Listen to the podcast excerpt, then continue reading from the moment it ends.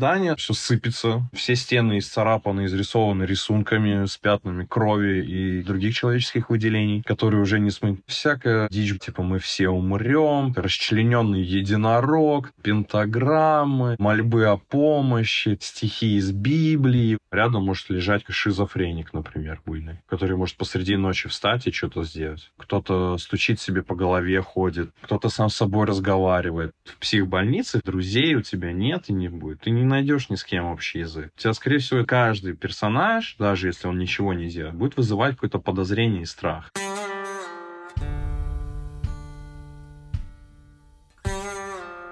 Привет-привет! Меня зовут Миша Ронкайнен, а слушаете вы «Тюремный подкаст». Я беседую с людьми, которые сидели в тюрьмах разных стран мира. И сразу небольшое объявление. Я был в Антарктиде. Не с туристической поездкой, а на грузовом судне. И вот по этому путешествию выходит подкаст. В пяти выпусках я расскажу про судно, Антарктиду и как все резко пошло не так. Послушайте трейлер. Находясь в замкнутом пространстве, где на многие километры вокруг только лед, я понял, что все мои бесконечные путешествия на самом деле нужны только для того, чтобы забить пустоту внутри. Я боялся оставаться наедине с собой, как и многие люди. Все эту пустоту, эту пропасть закидывают кто чем может. Едой, алкоголем, веществами, сериалами, соцсетями. А я вот путешествиями закидывал.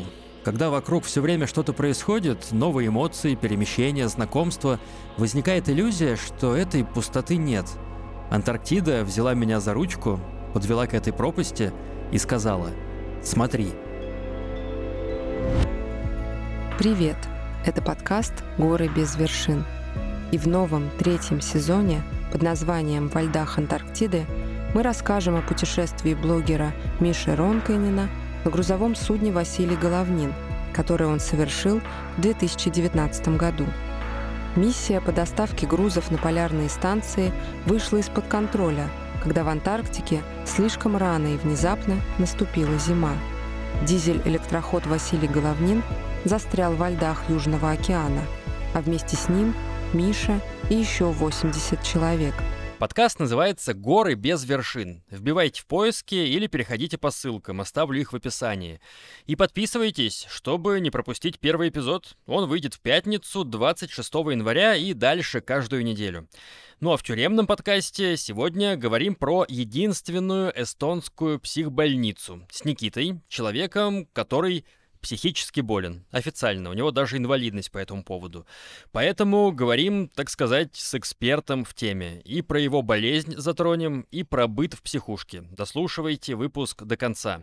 Никита, рассказывай про свой опыт. Я лежал в психбольнице в Таллине. Оно тут единственное находится на улице Палдиски, поэтому, когда люди говорят, что я лежал на Палдиске, все понимают, где ты находился. Я в психбольницу впервые попал, мне было 14 лет. У меня два диагноза. Синдром Аспергера и депрессивное расстройство личности. Расшифруй, как себя ведут люди с синдромом Аспергера. Синдром Аспергера очень похож на аутизм. Как бы аутизм на минималках. Если научным языком, то высокофункциональный аутизм. То есть проблемы социализации, зацикленности в вещах, сложно смотреть в глаза и так далее и тому подобное. То есть это очень долго рассказывать. Там вещь, которую я сам за 15 лет не до конца понял. Ты сам чувствуешь, что ты отличаешься от э, других людей? До какого-то времени я этого не понимал и не не чувствовал. Когда в какой-то сознательный возраст вступил, 17-18 лет, я тогда уже начал понимать. И когда уже окружающие люди более спокойно начали ко мне относиться и начали говорить, ты вот такое делаешь, за тобой такое замечали. О чем речь? У меня зацикленность в вещах. Бывало в школе, мне друзья говорили, я сижу, и я просто могу в стену смотреть весь урок. То есть ты не реагировал ни на слова, ни на что? Тебя звали к доске, а ты смотрел просто в стену? Да, слух и остальных чувств отключаются. Я просто в своем мирке фантазирую. Потому что обычно Обычно люди, которые не интересен урок, они сидят, рисуют на полях, записочками перекидываются, а я просто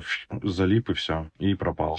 А еще какие-то отличия? Зацикленность сильная на вещах. Если что-то идет не так, то мне становится плохо. Например, я строго должен вставать и выходить в одно и то же время. Если касаемо работы, у меня постоянный график, я строго встаю в 6.40, ни минуты раньше, ни минуты позже. И строго в 7.10 я выхожу на улицу. А что будет, если ты встанешь э, в 6.41? У меня начнется легкий психоз. Одна такая мелочь так сильно может разозлить, что я уже начну ненавидеть все без причины. Вообще меня все начнет бесить. Скажем, обычная проблема у мужчин — это утром поискать носки. И для меня это тоже обычная вещь. Но если я встал в 6.41, и меня это слегка разозлило, то я еще начну злиться на то, что я сегодня ищу носки. Хотя я их вчера и позавчера искал, и все было нормально. Это как снежный ком, да? Да, снежный ком, который я сам себе придумываю. Тогда у меня сразу вопрос. Мне как-то нужно себя по-особенному вести в разговоре? Вдруг у тебя есть какие-то триггеры в общении с людьми? Я могу случайно их запустить? Нет, э, таких триггеров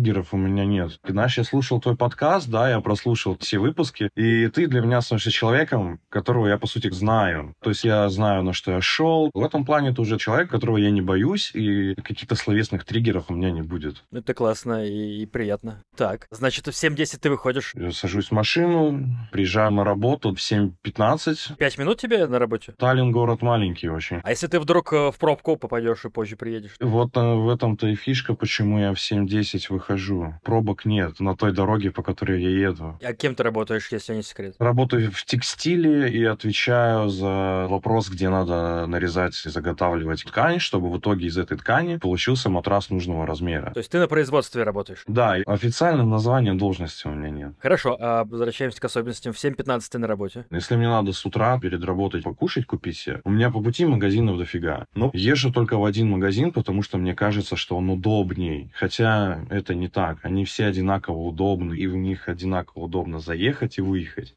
7.15 на работе, строго 20 минут я сижу, подготавливаю график работы, чтобы мне и моим коллегам на день это была работа. Потому что все мои коллеги или предшественники, они на ходу это делают. Я так не могу, мне надо сесть заранее, продумать рабочий день. Но это скорее преимущество, чем недостаток, я бы сказал. В общении с девушками каким-то образом это сказывается? Я как бы не красавчик, не какой-то там ловелас, но все же не было проблемы найти девушку, начать общение. Для меня была всегда проблема продолжить общение, потому что все мои приколы вскрываются не сразу, а со временем, когда ты узнаешь больше человека, и потом уже такие, а, нет, так не пойдет ты слишком странный. Потому что я могу начать беситься на людей, которые опаздывают. 5-10 минут я могу людям простить, я все понимаю. Пробки, носок не нашел. Но когда уже 20 минут опаздывания идет, полчаса, больше не хочу с этим человеком контактировать. А я скорее про то, что вдруг ты только, допустим, с блондинками общаешься или с ростом 175, не меньше, не больше. По внешним качествам я не сужу, потому что человек может и поменять свою внешность в любой момент, перекрасить волосы, встать на каблуки. У меня есть разборчивость в бытовом плане. Для меня очень важно пару часов в день побыть в тишине. И если я живу с девушкой, и она не может дать мне тишину, то я начинаю очень сильно злиться.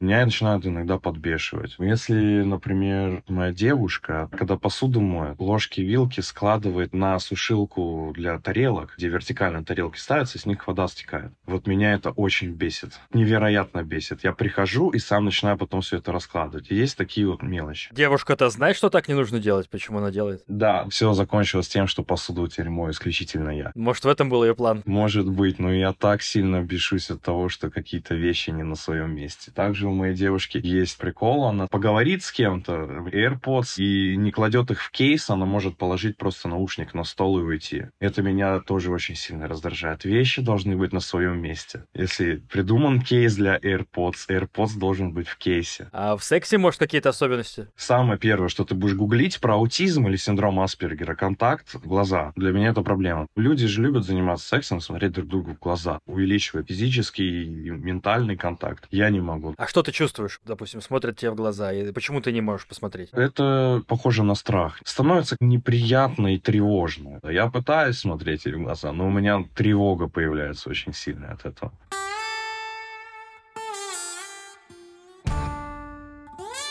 Ну, все, что ты рассказываешь, это не повод для того, чтобы лежать в психбольнице. Да, это не повод. Сама суть, как я туда попал. Я был очень психованный ребенок, очень непослушный в своем мире. Истерики просто невероятные были. Я мог телевизор с полки столкнуть, стекло в двери разбить, и за нож брался. Разное было. И вот родители сначала пытались, естественно, по классике наказывать меня. И ремень, и угол, и так далее. Но это вообще не работало никак так. И повели к психологам. Психологи сказали, это, похоже, не наша сфера, вам надо к психиатру. Повели к психиатру. Психиатр говорит, надо положить в больницу и обследование проводить так вот первый раз я попал в психбольницу и провел месяца два в детском отделении. А сколько раз ты всего был в психбольнице? 8-9 раз, которые были длительные, от недели. По факту намного больше, потому что часто меня забирают на день или два успокоиться. До сих пор забирают? Да, конечно. И у меня это будет всю жизнь таблетки и так далее. Это вроде успокаивает, помогает, но все равно есть моменты, когда я уже срываюсь, даже сквозь таблетки. В сумме сколько ты побывал? Месяцев 10-12 в общей сложности за 14 лет. Ты попал впервые в психбольницу, ты вообще понимал, что с тобой происходит, почему тебя забирают? Мне просто сказали, лечь в больницу. Я до этого лежал в больнице, когда аппендицит вырезали. На первый день было странновато, на третий-четвертый день я начал паниковать, потому что строгое расписание, выйти никуда нельзя, телефон нельзя, контакты с родителями, только если родители позвонят на дежурный телефон и меня подзовут. Единственный контакт — это твои соседи по палатам и санитары. И ты начинаешь паниковать, падаешь в страх, у тебя начинаются истерики, начинают тебя успокаивать. Бывали случаи не со мной, а с соседями, которые впадали в истерику. И на то время способ успокоить буйного ребенка — это запереть его в палате одиночки. В каждом отделении есть палата одиночка, где запирают на ключ, есть только кровать. Если ты все равно не можешь успокоиться и колотишь в двери, в окна и так далее, то тебя там еще привязывают. И это делали с детьми. Детское отделение до 17 лет.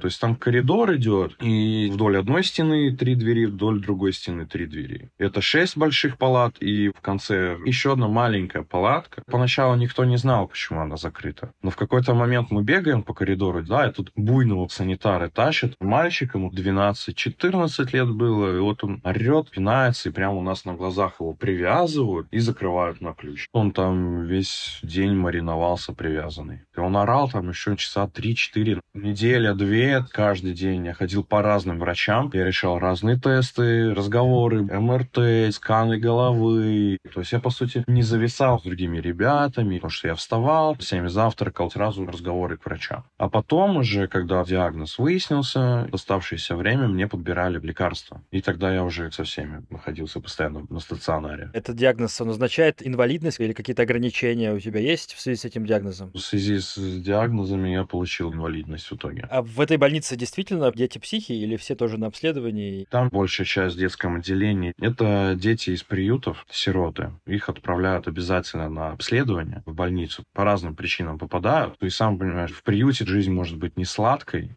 были и психи, конечно. Там детское отделение, оно одно, оно общее. Поэтому, если ты до 18 лет, и ты псих или на обследование просто, ты со всеми. Открытый общий холл, зал. Были там колоритные персонажи, на самом деле. Была девчонка одна, ей лет 14-15 было, селф-хармом она, похоже, занималась. В общем, причинение себе вреда, то есть на ней не было живого места. Она ходила в шортах и в футболке или майке. На лице она себе ничего не делала, но все открытые места у нее выглядели как лицо Фредди Крюгера. В ожогах, в шрамах, в язвах свежих, типа порезах. Она себя резала, колола и жгла, и все ее тело было как один большой шрам. Это ужасно выглядело. Она ни с кем не общалась, она все время сидела в углу, на контакт ни с кем не выходила. Был ребенок лет 10, и он в кошмаре держал всех, даже вот 17-летних. На обеде мог своровать ложку, сделать из нее заточку без палева и нападал на других громил, выбивал окна. Это мини-Халк какой-то, которого боялись все. То есть он прям резал людей? Да, да, он просто мог со спины наброситься и пытаться тебя пырнуть. Он был совсем такой щуплый, мелкий, поэтому отбросить от себя его была не проблема. Но просто он мог со спины наброситься, укусить тебя. Его постоянно запирали в одиночке. Вроде успокоился, выпустили. Проходит пару часов и опять начинается. Без остановки по кругу. А девочки с мальчиками вместе жили? В палатах нет. Там, получается, все отделение буквы Г шло. В одной стороне пацанские палаты, в другом крыле девчачьи. На соединении этих двух коридоров общий зал. Мы все пересекаемся днем в общем зале и все тусуемся вместе. И, соответственно, вам ставили какие-то препараты, что-то кололи? Тебе дают таблетку, ты при враче выпиваешь, и врач тебе в рот заглядывает. И ты язык должен поднять? Язык поднять и щеки оттянуть. Когда я был ребенок, были моменты, что я отказывался пить лекарства, потому что я не понимаю, нафиг мне это надо, что все со мной нормально. Опять меня ведут к психиатру, психиатр говорит, давайте еще его поддержим, потому что когда у меня начинаются психозы, и я отказываюсь пить лекарства, надо, чтобы меня эти лекарства насильно запихивали. Меня клали в больницу, и там уже под присмотром врачей я неделю-две должен при них пропивать курс лекарств.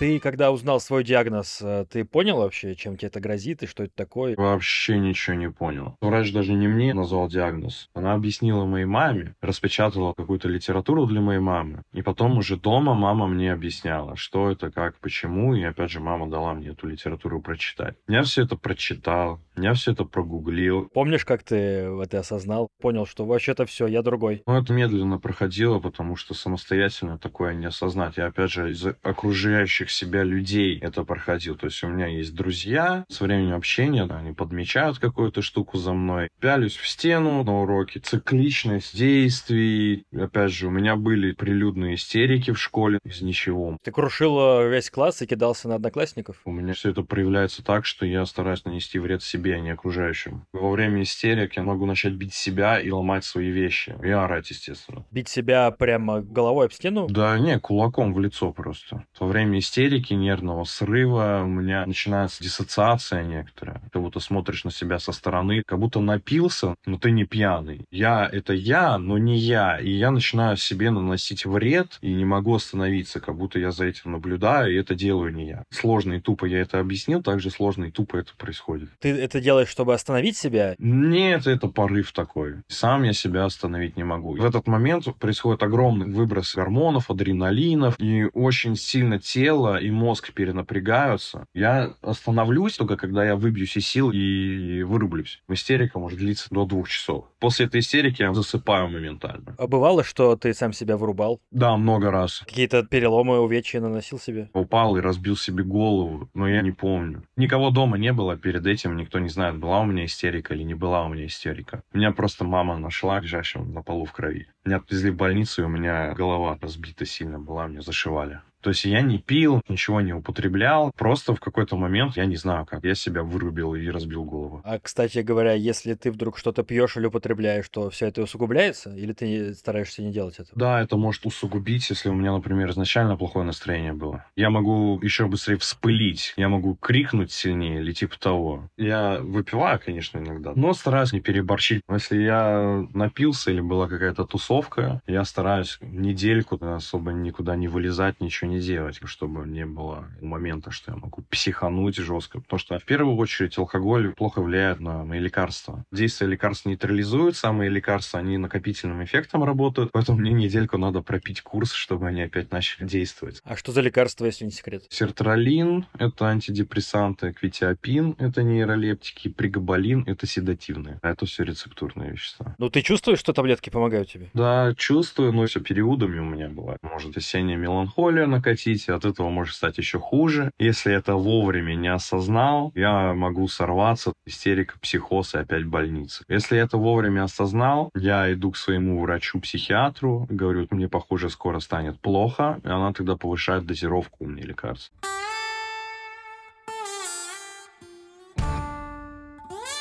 Вернемся к моменту, когда ты первый раз отлежал в психушке. Тебе поставили диагноз, и после этого началась твоя эпопея с лежанием в психбольницах. То есть ты много раз лежал, и это происходит до сих пор, верно? Да, это происходит до сих пор. Это все были какие-то внезапные случаи? То есть у тебя случался психоз, и тебя забирали в психушку? Или бывало, что ты сам приходил туда в надежде, возможно, вылечиться? Сам я приходил туда несколько раз. В основном на фоне психозов или каких-то проблем. Были моменты, что у меня было несколько попыток самоубийства. И на фоне этого тоже меня забирали и держали там недели две, пока я не приду в норму и так далее. Когда последний раз ты пытался это сделать? Последний раз у меня был в январе. Полгода назад. Как это было? Осенью, опять же, меланхолия, какие-то обычные бытовые проблемы. Но на меня не накатывали как снежный ком. Я всего этого сразу не осознал, к врачу не пошел и дальше пил свой курс. Когда у меня все нормально, у меня легкий курс таблеток, очень малые дозировки и седативные я не пью. То есть у меня антидепрессанты и нейролептики. Нейролептики нет чисто для сна нужны. У меня расстройство сна еще на фоне этого. Обычные снотворные на меня не действуют. Я для слушателей поясню. Седативные вещества — это которые успокаивают тебя принудительно. Антидепрессанты — это которые делают тебя веселее. А, соответственно, нейролептики — это вещества, которые просто замедляют мозговую деятельность, насколько я знаю. Да. Итак, осень накатывает, маленькие дозировки, мне становится хуже, но я этого не осознаю. Девушка этого тоже не особо замечает, потому что я держу все в себе. И в итоге у меня истерика случилась. Мы находились дома, и что-то мне не понравилось. Какая-то мелочь вообще, которую я даже вспомнить не могу. Я психанул, начал орать, посылать девушку куда подальше, бить себя. И девушка пытается меня успокоить в комнате. Я говорю, отстань, я ухожу на кухню, на балкон выйти, продышаться, покурить. Но я вошел в кухню, увидел нож и спорол себе руку очень сильно. Глубиной 2 сантиметра был порез. С венами в спорте. Да, то есть я шел в надежде успокоиться, но моментно я увидел нож такой, я успокоюсь по-другому. Нужно действительно не иметь тормозов, чтобы такое сделать. Когда у меня психоз, нервный срыв, я тормозов не имею вообще. Поэтому таблетки и присмотр врача пожизненно. И что было дальше? Дальше я истекаю кровью. Девушка просто пошла за мной посмотреть, что я. А я уже лежу на полу в крови. Она жгут мне и вызвала скорую. А я, поскольку на учете стою, девушка объяснила ситуацию, назвала мои данные. Скорая все знает, что со мной делать. Меня повезли в больницу. Пока меня везли в больницу, надавали таблеток седативных. Привезли в больницу уже. И сначала я отрубился, потери крови. Меня зашивали. Потом, когда я пришел в себя, приехала опять карета скорой помощи. И они уже перевезли меня в психбольницу, в приемное отделение. Был момент, когда ты очнулся и понял вообще, что ты наделал? Да, этот момент есть каждый раз. Начинаешь извиняться перед людьми, перестаешь думать о себе в этот момент, начинаешь думать о других. До того, как ты это делаешь, ты думаешь только о себе. У тебя психоз, ты орешь, посылаешь всех, наносишь вред только себе, думаю, ну, естественно, как эгоист. После всего этого, когда пришел в себя, ты уже начинаешь думать о других и такой, блин, ну что я наделал? Как твоя девушка вообще не боится находиться рядом с тобой, когда с тобой может случиться вот такое, и ты и на нее можешь наброситься же? Моя девушка знает, что если у меня начинается истерика, лучше не лезть ко мне, слова успокоения предложить. Главное не трогать меня и в ответ не орать, что я дебил. Это она знает. Ну и опять же, вред я всегда направляю исключительно на себя, потому что во всем, что происходит, я виню себя исключительно. Вы с ней проговаривали всю эту историю? Да, мы проговаривали всю эту историю. Вместе мы чуть больше двух лет, но знаем друг друга мы с 15 лет. То есть она видела и в школе твои истерики? Она все это видела и все это знает, и она знает, как с этим работать, либо пытаться избегать. Тебе повезло с девушкой? Да, повезло, потому что были случаи, когда девушка не успевала узнать все это, и у меня случались истерики. Реакция одна только может быть собрать вещи да и уйти. Я никого не виню в этом плане. Я бы тоже, наверное, ушел.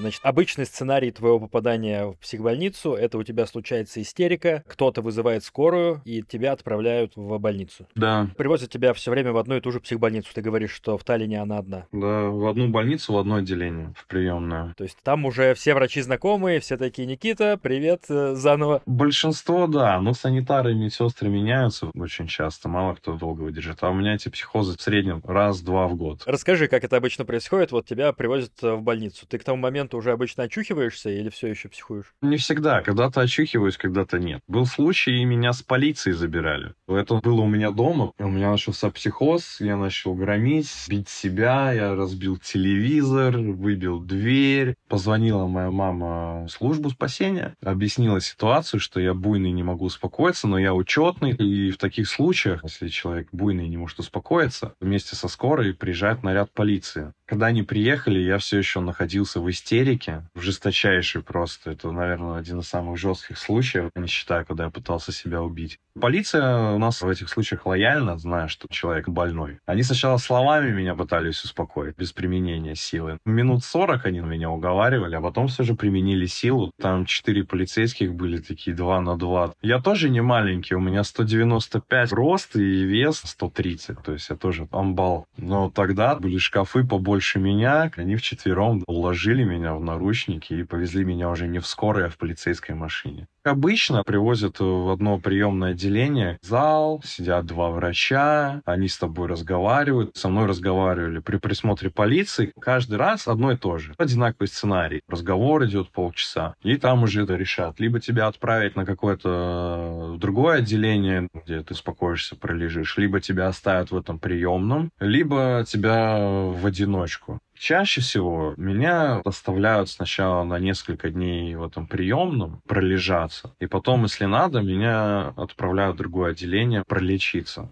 Если все спокойно, к моменту, как ты попал в больницу, ты успокоился, ты в общую палату попадаешь. Если ты все еще на психозе, тебя кидают в одиночку. Если у тебя психоз и тебя привезли в наручниках, то ты попадаешь в одиночку, где тебя еще и привязывают. Тебя прям в наручниках привязывают или наручники снимают? Меня привезли, у меня все еще психоз, я сижу в наручниках. Врач очень спокойно со мной разговаривал. Я на истерике, на взрыт ору, плачу, потом смеюсь. Полицейский меня держат. Плюс еще санитары пришли, санитары там тоже не маленькие люди. И вот они меня уже на руках, как короля, заносят в эту одиночку с привязыванием. То есть обычная одиночка и одиночка с привязыванием — это разные места. Та, что с привязыванием, это помещение 3 на 3 метра, все из плитки. Плитка голубая, как будто там раньше была душевая, явно не последнего 20-летия, и посредине кровать стоит. Старая, скрипучая кровать-каталка, она там прикреплена была, всей толпой толпой меня держат, один полицейский расстегивает наручники, потом меня разводят руки, привязывают к кровати. Таблеток не дали, потому что, ну, не могут. Я сопротивлялся очень сильно. И вот когда меня уже полностью привязали, ноги, руки, еще пояс, голову не прижимают. Полицейские уехали. Потом врач пытался дать таблетки, я не захотел, прошло пару часов, у меня истерика, колбашусь в этой кровати, ору, бьюсь. У меня в итоге на руках жесткие синяки были, на ногах тоже от всех этих ремней, потому что очень туго тебя привязывают. А ты пытаешься все равно эти кожаные ремни толщиной в 2 сантиметра порвать в надежде на что-то. Эта картина прям как из фильмов каких-то про психушки. Такая камера в кафеле, лежит человек привязанный, и у него истерика. Не хватало только электро терапии. Да, но это реально выглядело именно так. Когда ты на вязках лежишь, а что с туалетом? Мне сказали, туалет твои штаны. Сидишь без всякого контакта с людьми, пока не успокоишься. Да, в полной тишине. Свет есть? Да, всегда. И он горит очень ярко, как в операционной. Прям над тобой. Ты голову повернуть э, не можешь. Я могу только на бок ее повернуть, но это же не поможет. Глаза зажмурить сильно тоже не получится. И вот я орал еще часа два, потом я уже из сил выбился и просто лежал. Тогда уже зашли пришли санитары, запихали меня таблетки, я вырубился.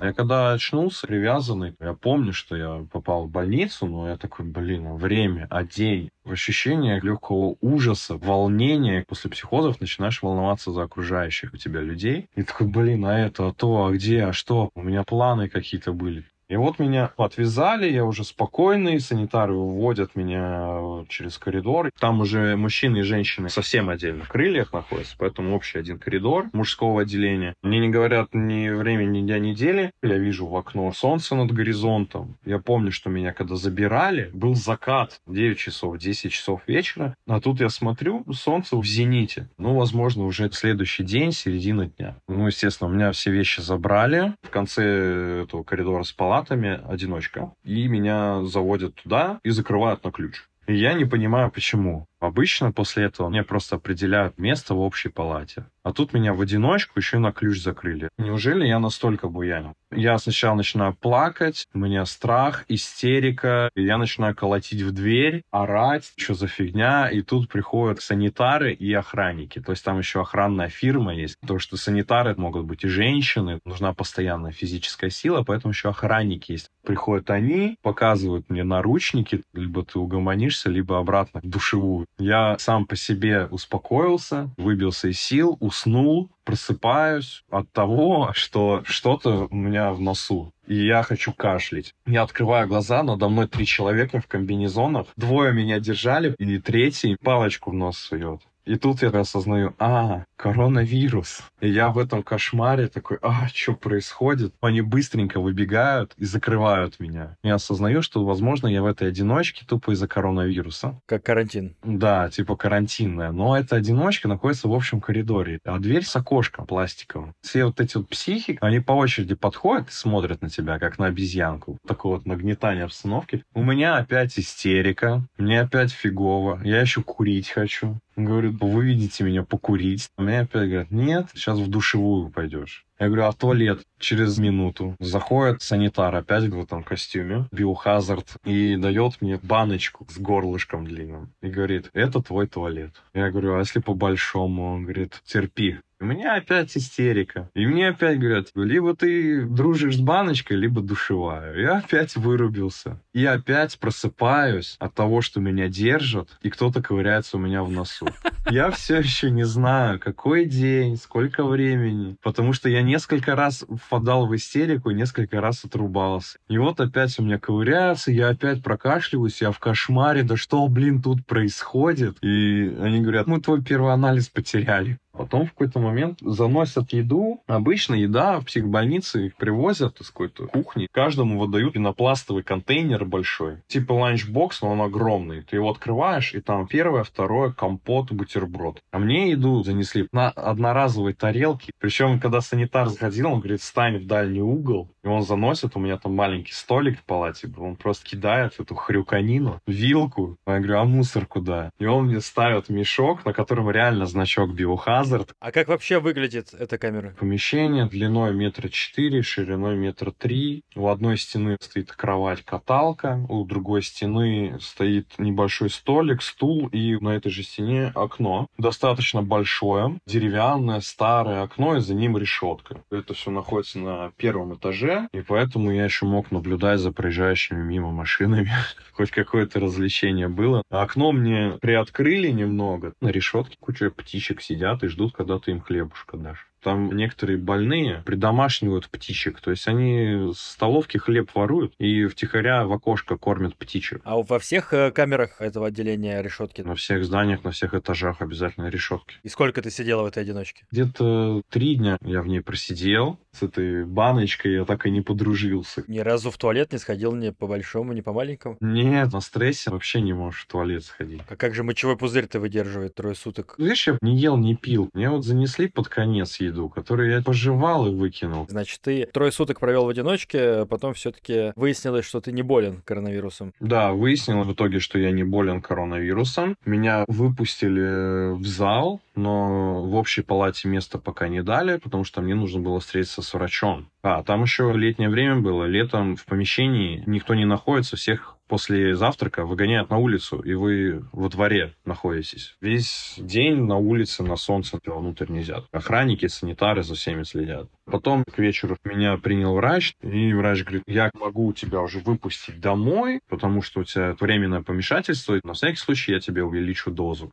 Но если ты с полицией попадаешь в психбольницу, то помимо врача о твоем выходе еще должен подумать прокурор. Прокурор уже смотрит полицейскую сводку, читает заключение врача и решает, выйдешь ты или нет. А прокурор это решает только один раз в неделю по понедельникам. И поэтому мне еще день пришлось помариноваться. Выяснилось, что больницу меня забрали в четверг, а врач со мной решил поговорить в воскресенье. Говорит, тебе еще сутки придется подождать, чтобы завтра прокурор пришел, порешал. Ну, вообще ты в этой больнице лежал и долгие сроки, да? Вот в этом отделении? В этом отделении обычно очень долгие сроки не лежат. В районе недели я лежал. Потому что это как распределитель. Туда попадаешь, врач в этом отделении уже решает либо тебя отпустить домой, либо тебя перевести в другое отделение на постоянное лечение. Отделение для депрессивных, для буйных, либо на принудительное, в другой конец страны. А ты в каком отделении больше всего лежал? Больше всего я в приемном провалялся. Расскажи, как там все устроено. Там здание старое, оно в лесопарке находится, прям реально как в фильмах ужасов. Особенно вечером вечером. Ты к нему подъезжаешь, старое здание, среди деревьев, тускло горят фонари, да там точно призраки. Здание все сыпется, все стены исцарапаны, изрисованы рисунками с пятнами крови и других человеческих выделений, которые уже не смыть. Рисунками психбольных. Да, да. Что это за рисунки, интересно? Всякая дичь была, типа мы все умрем, расчлененный единорог, пентаграммы, мольбы о помощи, стихи из Библии. Это в палатах было или в коридорах? Да, прям в палатах, потому что коридоры, они стараются подкрашивать. А именно палаты, там кошмар полный. Потому что там с потолка краска сыпется, кровати эти старые, поломанные. То есть как в фильмах про отвратительные психушки. Абсолютно ровно вот так. А сколько людей в палатах? В палате по 4 человека, и палат там 6. Стараются класть одних больных э, с схожими диагнозами с другими или просто рандомно? Рандомно вообще. Ты можешь лежать, вот у тебя просто нервный срыв был, а рядом может лежать шизофреник, например, буйный, который может посреди ночи встать и что-то сделать. Потому что в приемную попадают все подряд. Там очень интересные персонажи. Кто-то голый ходит, орет, кто-то стучит себе по голове, ходит, кто-то сам с собой разговаривает. Как вот в фильмах психушки показывают, реально вот так же. И все эти люди в общем зале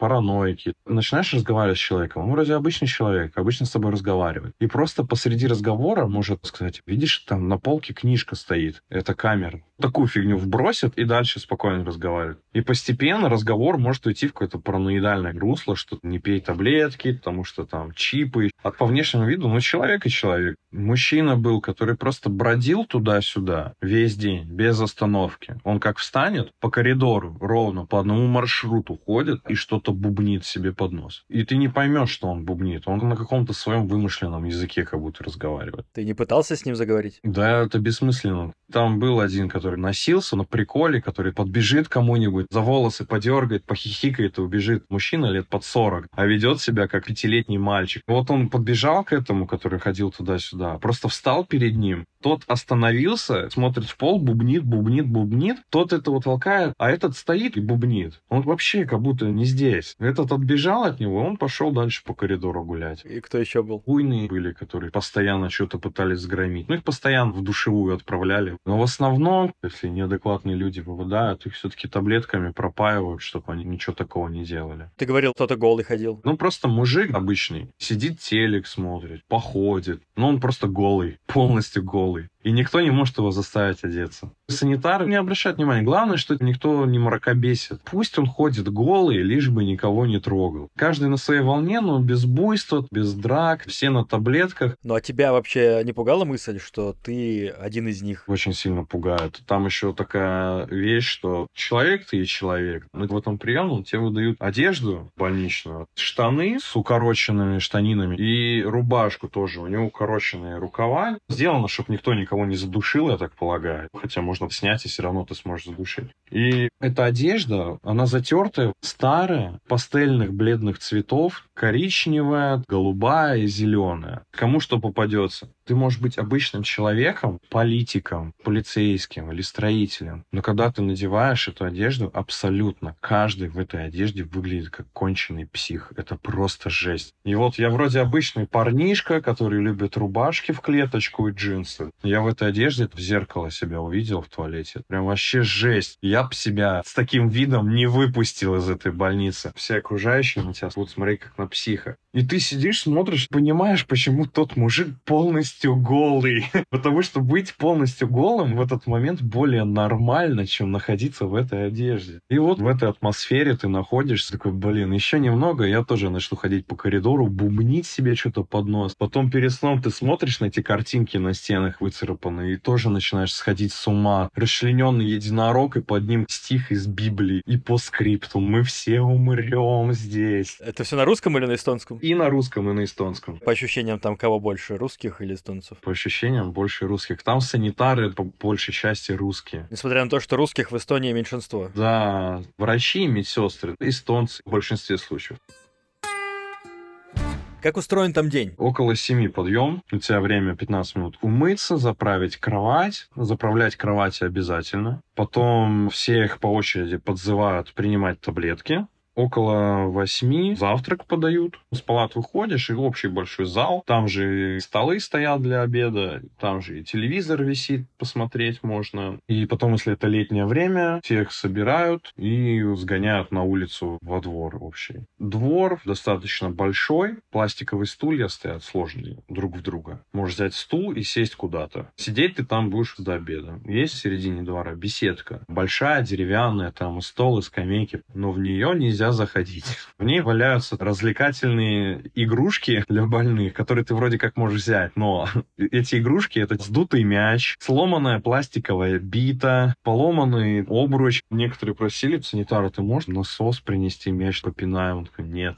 И ты вынужден сидеть в этом дворе и находить себе занятия. Кто-то маленькие домики из палочек строил на земле, кто-то просто загорал в общий двор. В какой-то момент девчонок выпускают. Тогда начинается полный цирк. Была женщина лет под 50, но она, похоже, думала, что она Харли Квин. То есть у нее такие же хвостики, много макияжа. Женщинам там разрешают иногда косметику брать с собой. И вот она размалеванная вся выходит, бегает, хихикает. Флиртовал кто-нибудь с тобой? Со мной нет. Я максимально в отдалении садился всегда в дальний угол двора и старался ни с кем не контактировать. Были там пару пожилых людей, ворковали друг с другом. В отдалении сидят, за ручки держатся. Был молодой парень у нас, по виду не скажешь, что у него какой-то диагноз. Как он сам говорил, что он напился, с кем-то подрался, и вот меня забрали сюда. А так обычный парнишка сидит, к нему девчонки подходят, привет-привет, начинают лезть к нему, обниматься, а он их отталкивает, отталкивает, потом уже сдался в какой-то момент, и сидят он там зажатый между двух девчонок. То есть это не запрещено, не возбраняется санитарами? Нет, особо не возбраняется. Если начнется распускание рук под белье, тогда да. Опять же, тот парень, которого зажимали девчонки, пытались его пола лапать. Санитары пресекали это очень жестко, говорили, что сейчас все пойдут по палатам. Это в прямом смысле девчонки молодые, 20-30 лет? Ну да, в большинстве своем именно из женщин 20-30 лет. Красивые? В этом антураже все некрасивые. Ты в психбольнице, это столетнее здание, которое сыпется, сдутый мячик, сломанная скамейка, и все в этой больничной форме. Бабушка 50 лет а, прыгает по газону. Да, в виде Харли Квинн. И ты там до обеда тусуешься? Да, до обеда там сидишь, вас заводят на обед, обеденные таблеточки. Часик мы сидим в общем зале, можно посмотреть телевизор, новости. Кого надо, врач по очереди забирает к себе, потом следующего. Когда все вот эти врачебно-таблеточные процедуры закончились, опять всех на улицу сгоняют. Та же самая обстановка продолжается. Все до ужина там находятся,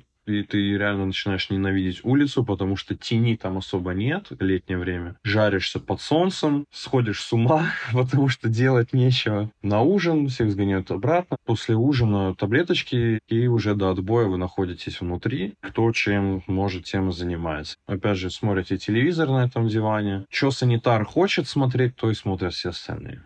Про телевизор история из детского отделения. Был один санитар, который любил смотреть «Криминальную Россию». А «Криминальную Россию» показывали какое-то время на эстонском телевидении, реально. Прикинь, детское отделение, детишки вечер, на единственном общем телевизоре «Криминальная Россия». В этом эпизоде ловим Чикатило или какого-нибудь тулунского маньяка. Воу, воу. Пистолеты, маньяки, полиция, кровь. Мне после криминальной России можно идти спать. А во сколько отбой? Отбой в 10. Все по палатам расходятся. В приемном отделении дверей нет в палатах, просто проемы. В общем зале свет не выключается. В палатах сами санитары выключают с пульта свет. Но ты все равно лежишь, и этот свет с общего зала бьет тебе в глаза. Сложно заснуть? Да, очень сложно, если ты без таблеток. А в течение дня ты не можешь на кровать лечь, сесть, поспать? Нет, нельзя, запрещали. Ты можешь зайти в палату, но ты должен сидеть, валяться и засыпать нельзя. Что еще запрещено там? Телефоны, ноутбуки, электроника. Также с тебя снимают сережки, твою одежду забирают. С твоей одежды ты имеешь право при себе иметь носки и трусы. Если, например, у тебя кроссворды с собой есть, все могут дать карандаши, но ты должен тогда решать кроссворд,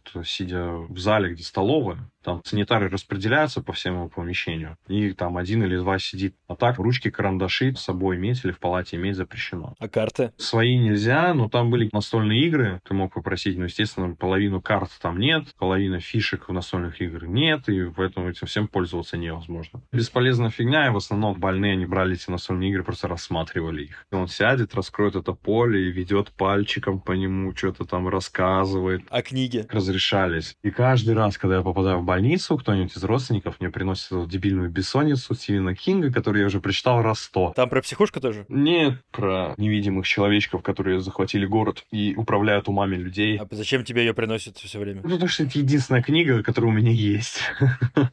А сигареты? Можно в летнее время, если ты поступил, у тебя сигареты есть, твои сигареты подписывают твои. Когда все выходят, на выходе стоит санитар с серебряным подносом, на котором лежат пачки сигарет с разными именами. Подходишь, называешь свое имя, санитар достает сигарету из твоей пачки, выдает тебе, он же прикуривает ее, потому что нельзя зажигалки и спички иметь. Раз в час санитар опять выходит и может дать тебе сигарету. В зимнее время два раза в день выпускают маленькими пачками людей покурить. По два-три человека. Побеги были оттуда, кстати? Постоянно, несколько раз в год. Причем, когда у нас кто-то сбегает из психбольниц, в СМИ об этом объявляют. Такой-то сбежал из психбольницы. Если у вас есть какая-то информация, позвоните по этому номеру или в полицию. И фотография человека. В этой пижаме, да, сбегают? Конечно, в чем еще? Во дворе там два забора. Кирпичный, высокий, трехметровый. И за ним еще с колючей проволок сетчатый железный забор. Но все равно каким-то образом кто-то сбегает. И ловят потом? Ну, конечно, ловят. Да, они же чаще всего идут какие-то знакомые места. Либо домой, либо к родственникам. Ты хотел сбежать? Были мысли? Когда вот я в детском валялся, мне было лет 15-16, бывали мысли сбежать, потому что очень долго бывало лежал именно в детском. Потому что когда ты подросток или ребенок, ты сопротивляешься лечению еще сильнее, и тебя могут держать еще дольше.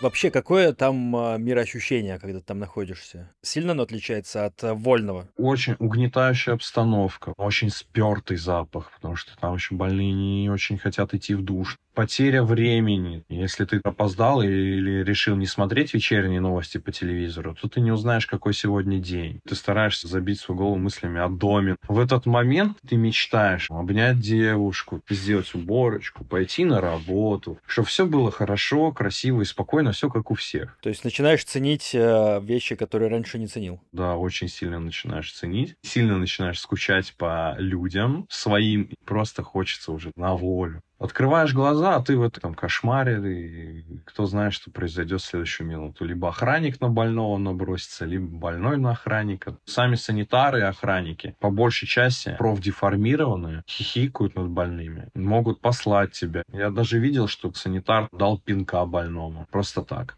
Охрана и санитары по большей части агрессивные. Скажи, как ты считаешь, психиатрические больницы, они лечат людей? Вообще не лечат. Врачи лечат. С большой вероятностью сама больница сделает хуже тебе. Там такая обстановка, что тебе реально как будто ментально хуже становится. Ты видел когда-нибудь человека, которого вылечили, а не просто его запихали седативными, чтобы он превратился в полуовощи? Есть отделение депрессивное. У любого человека может настать период депрессии, и тебя могут туда положить. Проработать твою депрессию, и ты вылечишься лечишься. Но если у тебя какой-то диагноз, психический диагноз, это можно на пальцах пересчитать, который можно вылечить. Шизофрения – неизлечимая болезнь. Синдром Аспергера, как у меня, это неизлечимая болезнь. Параноидальный психоз – неизлечимая болезнь.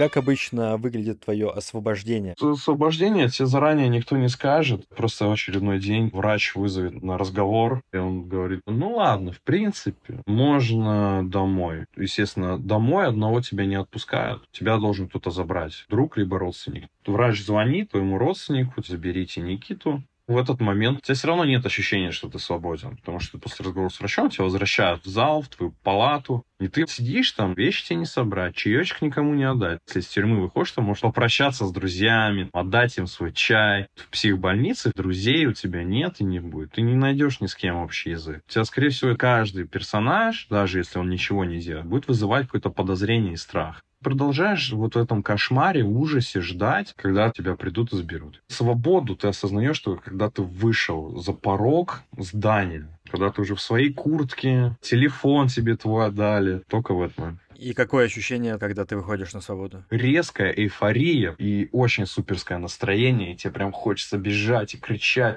Когда ты вышел за порог, ты думаешь, блин, спасибо тому человеку, который вызвал мне скорую, спасибо врачам, спасибо санитарам и спасибо соседям по палате, что меня не убили. Потому что я сейчас вышел как обновленный, новый курс таблеток пропил. А как они решают, что лекарства подействовали? Какие-то тесты есть или анализы, или визуально просто на тебя смотрят? Врач консультируется с дежурными санитарами, медсестрой, которые постоянно находятся с нами. Через консультацию с ними он решает, потом многочасовые разговоры со мной, бывают тесты. И тебе придется всю жизнь таким образом жить? Да, мне врачи говорят, что это неизбежно. Я сам не замечаю, когда мне становится хуже. Часто мама, девушка, они замечают и говорят, сходи к врачу. Я такой, оп, да, пойду к врачу. Я, кстати, сегодня к нему и иду, потому что девушка сказала, сходи к врачу. А ты сейчас после нашей записи как раз пойдешь к врачу, да? Да. По словам моих э, окружающих родственников, какой-то я дерганный, нервный стал. Ты сам себя сейчас считаешь не совсем здоровым?